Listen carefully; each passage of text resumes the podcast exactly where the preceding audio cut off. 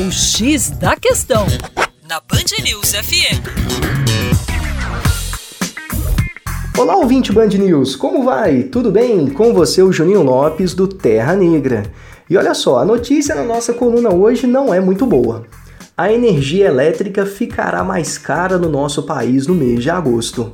E tem geografia nessa história. Vamos entender. A bandeira tarifária a ser aplicada nas contas de energia elétrica em agosto será a vermelha.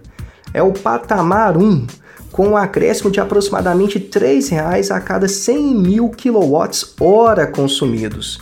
Segundo a Agência Nacional de Energia Elétrica, o fator que determinou o acionamento da bandeira vermelha foi o aumento do custo de geração de energia elétrica.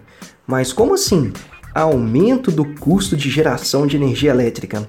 O Brasil é extremamente dependente das usinas hidrelétricas para o fornecimento de energia elétrica.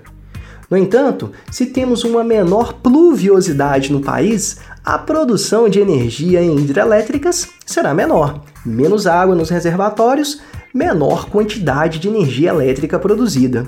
Neste momento de menor produção de energia nas hidrelétricas, o governo aciona as termoelétricas, que produzem energia, obviamente, através do calor.